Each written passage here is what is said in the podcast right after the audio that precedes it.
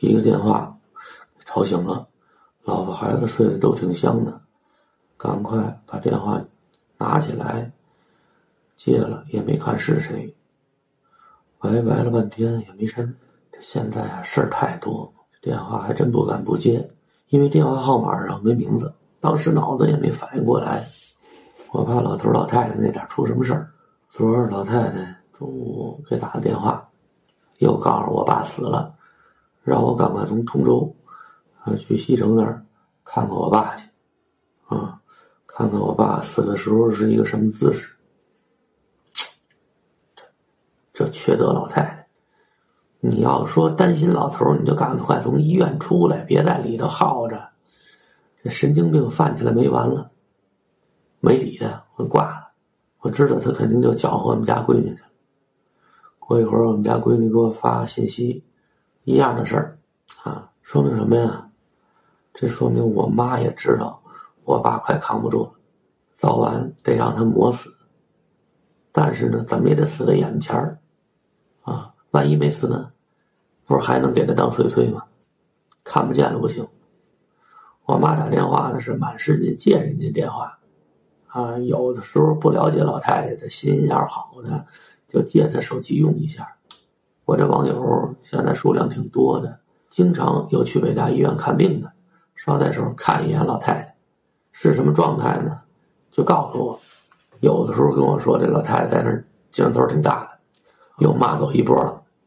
啊，也不知道是周围的病人啊，啊，是找他搭话的呀，啊，还是大夫护士啊。让老太太骂走一波了，有的时候说老太太腰应该没什么问题啊，做着做的挺好的，所以大致什么情况呢？我心里有底。我妈什么人呢？我心里也清楚，所以呢，我不太操心这个，我就操心我爸。要不是劝不动我爸的话呀，我真把我爸给接过来住。我那儿就有现成的小院儿，我爸住那儿就合适，什么都是现成的，没办法。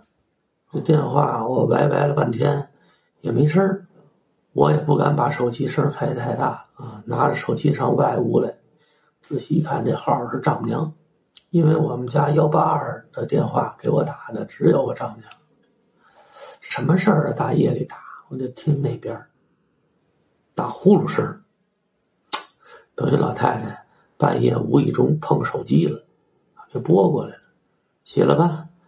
啊，正好存着泡尿，上完厕所睡不着了，正好录会儿。这两天呢，陆续有人从群里出来，我觉得挺正常的。出来完了之后呢，私信里跟我都打声招呼。有的人跟我说呢，啊，我也进群了，啊，我也抱团取暖了，太暖和了，热闹，啊，一身汗，出来吧。还有人说呢，就是在里面待一段时间之后。看到的全是和他们家相仿的信息，并没有感觉到那种抱团取暖的感觉。虽然说有很大的共鸣，但是越听越烦，越听越烦，真觉得生无可恋。说出来吧，啊，不行，受不了了。所以我就说，以后这些群里的朋友呢，陆陆续续的就会有不少人出来，因为呢，他在这里面发泄的差不多了。没什么可发泄的，这东西吧，说一遍两遍，自己就烦了。你看，像我们家这事儿，我现在很少跟人说，啊，我就说日常生活中啊，说了好多遍了，自己都说腻了，自己都听烦了。群里的朋友也一样，啊，找个地方尽情的发泄完之后，心里痛快了。有的人发的是语音，有的人发的是文字。啊我很佩服那发文字的，哎呦，那字数那多呀！你说把那个文字要剪辑出来，写一篇几千字的文章没问题，那是苦难深重，而且这几个群信息量都特别大，真看不过来啊！我偶尔有时间进去看看，看两眼，赶快出来，我也受不了，那太惨啊！听者伤心，闻者落泪。虽然说群里。这些朋友说的自己家老家的那些劣迹吧，还不至于说把我妈衬托成天使，但是呢，也能把我妈衬托的没那么可憎了。有的父母真不能称之为父母。这里面有个朋友跟我说，他小的时候他爸经常打他，拿各种各样的东西打他。有一次他爸特别高兴的回来，跟我找着一根棍儿，韧性特别强，下回打你的时候就用它，再也不会打折了。很高兴的跟他说的，我就觉得这是一种什么样的心态？这好像是个女孩子，什么样的父亲能做出这样的事儿来？你说他是畜生吧？我觉得是侮辱畜生。还有那个母亲，天天跟孩子说要上吊、要自杀。这姐们说：“我小时候还不到五岁啊，领着我弟弟，只要一家里一看不见我妈，就整个村里头山前屋后。”去看那歪脖树，去看井台儿，啊，就怕我妈跳井，怕我妈上吊。谁问我你干嘛呢？这孩子就哭着说：“我找妈呢。”就类似的事情啊，在这群里面，这两天说的人特别多，不能看得太久了，看得太久了，心里特别压抑，啊，偶尔看两眼，说两句，啊，就赶快出来，啊，也搭着我生活里面事儿挺多的，在这个群里面。有的人是替自己发声，有的人是替父母发声，有的人是替死去的亲人发声。替自己发声呢，就说父母现在还在折磨自己；替父母发声呢，就是说有那缺德的父亲啊，蹂躏凄苦的母亲，或者有那种刁钻的老太太啊，折磨软弱无能的父亲，达到极致呢。就是把老头老太太给折磨死了，还有呢，就是兄弟姐妹，甚至说兄弟姐妹的儿女已经被老头老太太折磨死了。这样的老头老太太，往往身体健康，什么毛病没有，甚至儿女死的时候还特别有成就感。就这种痛苦吧，你不知道什么时候是头啊，因为你不知道他什么时候死。在这样的家庭里面生活的儿女呢？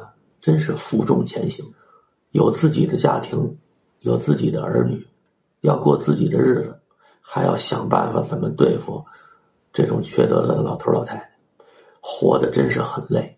有的心地善良的时候，因为自己父母，甚至想和自己的配偶离婚，我太拖累人家了。人家和我父母一点血缘关系没有，也得跟着我一块受罪。不行，咱离婚得了，我不能拖累别人。你说这种想法多么的无奈，偶尔也能看到解气的一些信息，说有个老太太做的太狠了啊，四邻不安，闺女儿子亲家那边打遍了街骂遍了巷，后来就给他送的那种强制的精神病院、老人院，到那里面也不老实，到最后让护工群殴了一顿，关没两天送回家里来了，这性格一下就变了。特老实，因为他真怕呀。他其实并不傻，也不糊涂，就是没人这么对待他。这么对待他一回就老实了。可是这样的精神病院和护工啊，不好找。人家本身也冒了很大的风险。人知道你家属是一种什么样的心态，有那拍把人叫好的，也有那种孝子贤孙啊。最起码老太太出了事之后，她愿意当孝子贤孙啊。你不当孝子贤孙的话，你没法要补偿啊！你打了我妈了，你得赔我钱。虽然这老太太我也想打啊，她给，但是我要钱的时候不能这么说。所以这种信息呢，听听就得了，替他痛快痛快就完了，不太容易复制到自己家。现在我已经开始设立第五个群了，后面再进群的，您就您就别再申请进一二三四这四个群了，啊，不太容易进去了。五群。也很快就会满的，啊，过两天您想进五群也进不去了。您目的不是就找一个宣泄的口吗？宣泄完了，您不是还得过日子吗？现在三点多了，一会儿困劲上来，我再睡个回笼觉。七点钟出门，八点钟给孩子打针，十点半、十一点的时候差不多能回通州了。这孩子昨天在冰面上啊玩了得有一个小时吧，啊，挺尽兴的。今儿睡得挺沉，我就希望孩子睡眠质量好。老有好多朋友问我，到底什么样的原因孩子得上的白血病？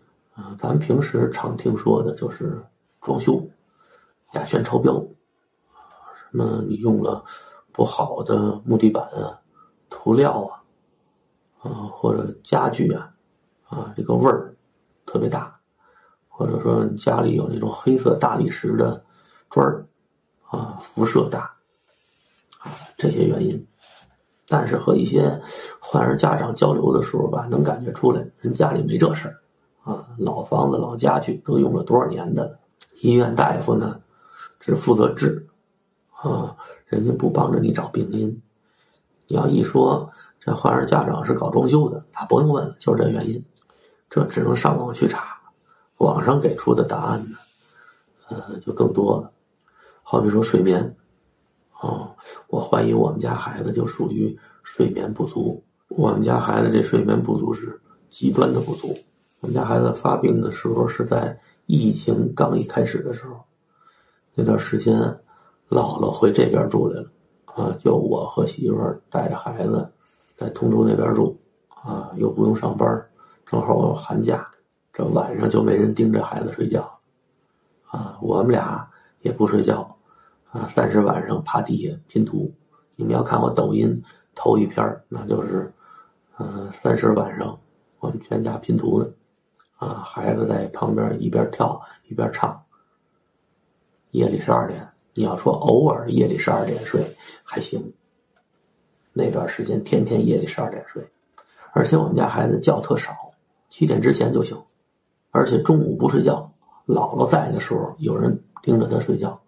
必须得睡，老了走了没人管了，等于每天他的睡眠时间六个小时，一天二十四小时，六个小时睡眠。这孩子那时候才三岁，而人的免疫力主要是在睡眠的时候提升的，尤其是孩子，三岁的孩子每天睡眠的时间怎么也得十二个小时，我们连一半都不到，所以说免疫系统崩溃呢也是必然的。所以现在我和好多朋友聊天的时候，我都问你们家孩子每天睡觉怎么样？有不少都说啊不好好睡，不到十点十一点不睡，中午不睡觉。我就使劲的劝我说：千万得让孩子睡觉。我这就是前车之鉴。还有一个是什么呀？心情。这网上说的，好多时候心情特别重要。你长时间压抑，长时间心里囤着事儿。也容易引发癌症，啊，不一定是白血病，可能是癌症。开始呢，我觉得这个病因呢可信程度不高。你心情不好，怎么就有可能引发癌症呢？啊，和不少朋友在留言区里跟我聊天之后，感觉出来，这是真的。我有不少粉丝啊，和我经历相仿的粉丝，就是长时间和老人对抗。啊，长时间的被这种缺德老头老太太弄得无可奈何，天天在家里在单位都是一脑门的官司，工作也干不下去，啊，孩子呢也顾不上照顾，就查出有毛病来。开始我还纳闷呢，我说怎么我的网友里头有那么多患癌症的呀？啊，有的是治好了的，有的现在正在化疗，都是因为关注我们家孩子吗？后来通过聊天知道了，啊，这不光是关注我们家孩子，还是关注我们家老太太，这都是有共鸣的。我觉得呢，我之所以现在还没得癌症，可能是因为我这种二百五的心态，我这种不着调的心态，啊，逮什么说什么，正好这有有个平台能让我发泄，我把胸中这些郁闷呢发泄出去一部分，所以呢。截止到现在，癌症还没找上我，以后能不能找上的不好说。反正呢，尽量的让自己开心。老人再怎么祸害你，你得想啊，你不能死在他前面，不要做愚忠愚孝的人啊！你就是窝囊死了，也没人说你好，也没人说你孝顺。这种老人在你死之后，他还得说你活该，跟周围的亲戚朋友还得把你说的一文不值。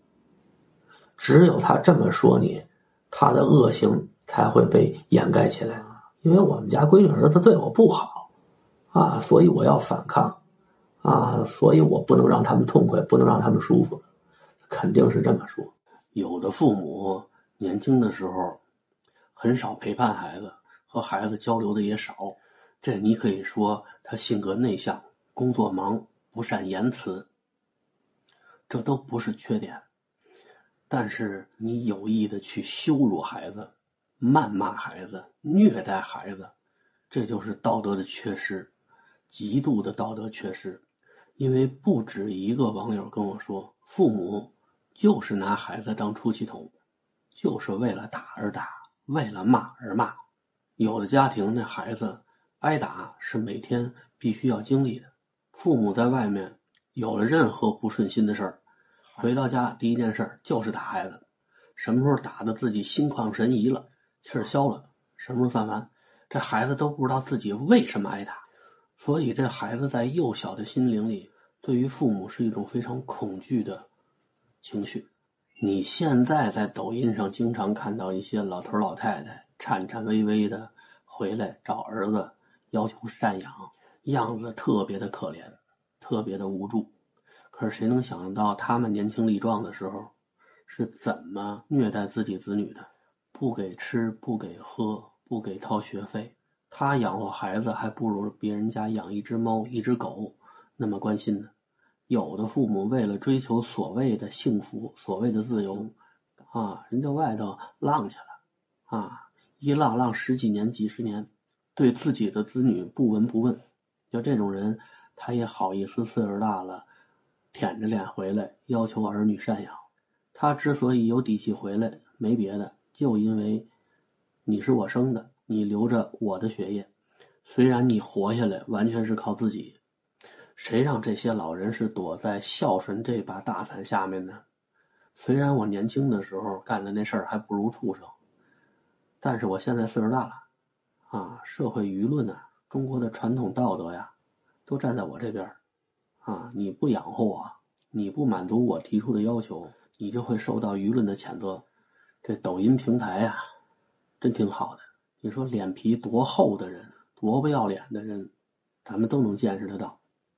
你能看见年轻的时候嫌自己家里苦，啊，嫌自己老公长得难看，生完了孩子没养活几天就和人家私奔了，甚至在外头又再婚过好几次，给人家好几家都生了孩子了。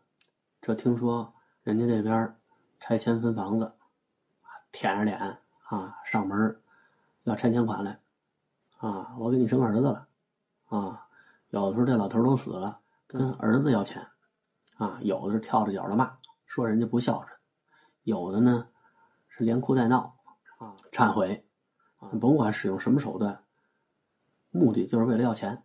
你要说忏悔完了之后走了，我一分钱不要，也算你有人性。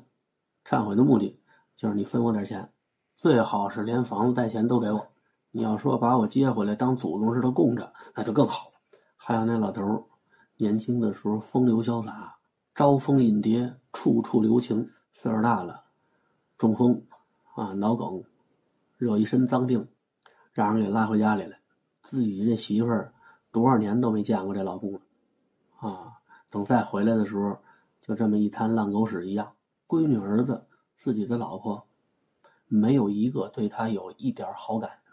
我觉得这种人横死街头，这才是他应有的归宿。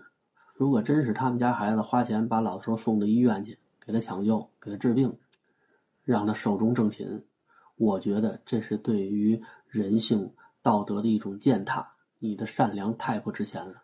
儿女这样的行为，只能告诉世人：年轻的时候外头浪去了。怎么浪都没事儿，虐待孩子打，往死了打。家里的甭管是老公还是媳妇儿，怎么虐待都行，多畜生都没事儿。反正我岁数大了，回家之后，照样我们家孩子得养活我，啊，而且还给我伺候的不错。当然了，有的老家儿是用另外的一种方法，啊，有的老人呢是虐待自己，啊，诚心的让儿女看自己哭，就让儿女觉得自己很内疚。我就是因为你们，我才过成这样的日子，啊，有不少老太太都这么说。我要不是你，我早和你爸离婚了，我就不用受这苦了。其实这样的老人在养孩子的时候呢，也没做什么太多的好事就是干了该干的事儿。什么叫该干的事儿？就是没让孩子饿死，让孩子上学了，仅此而已。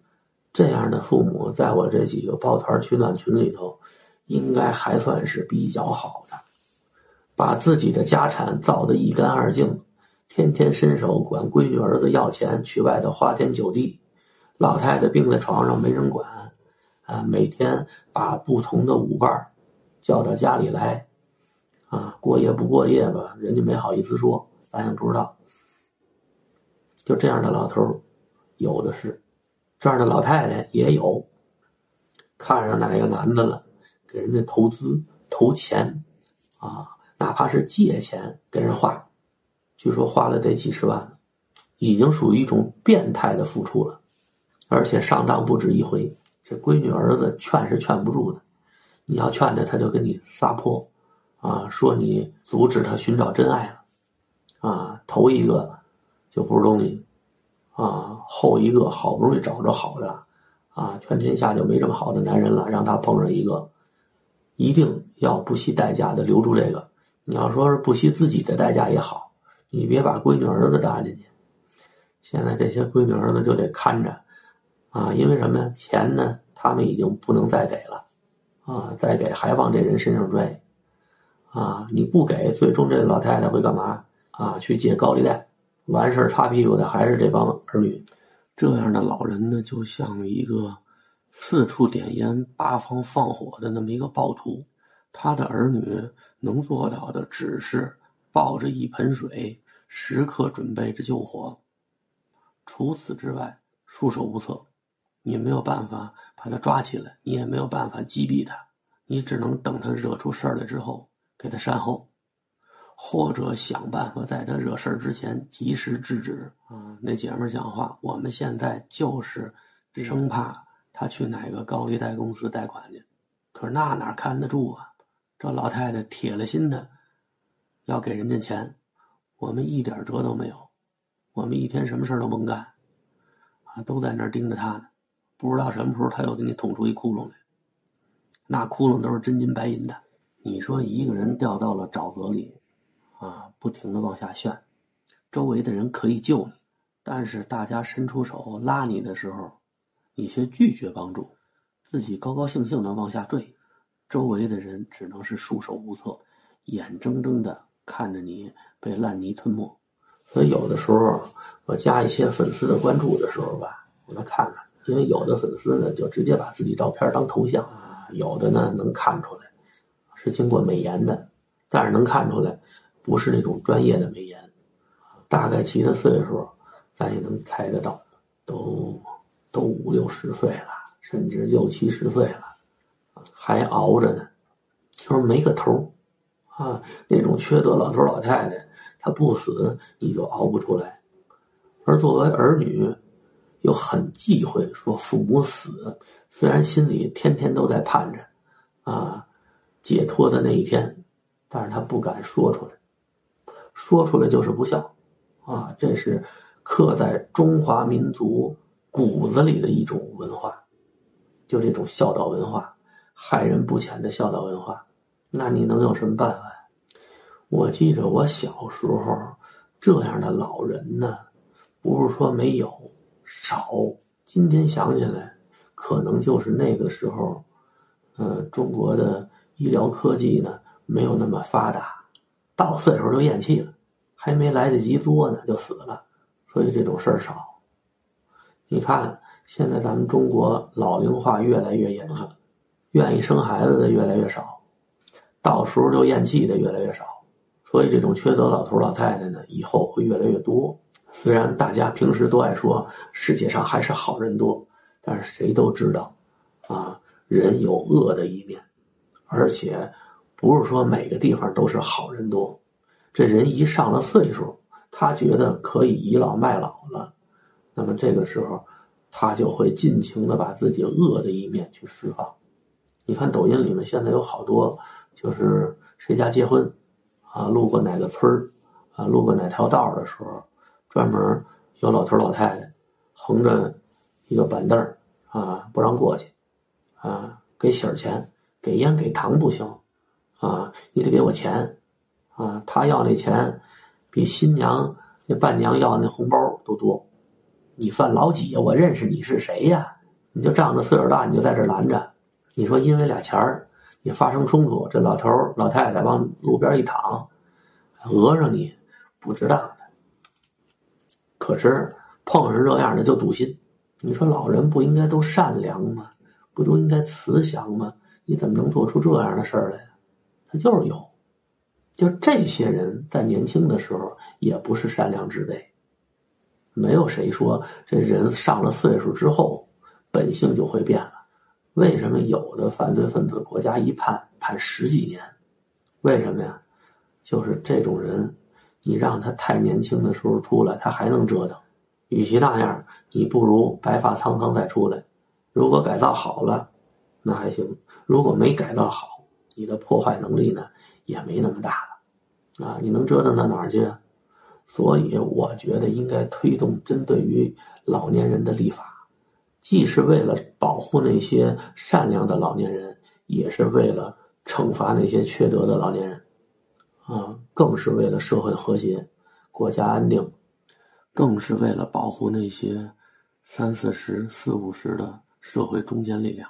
他们是这个社会的财富，或者说他们是创造社会财富的中坚力量。不能让他们把精力都消耗在对付这种不良父母的内耗里面，可干的事儿很多。我们把生命应该消耗在那些有意义的事情上。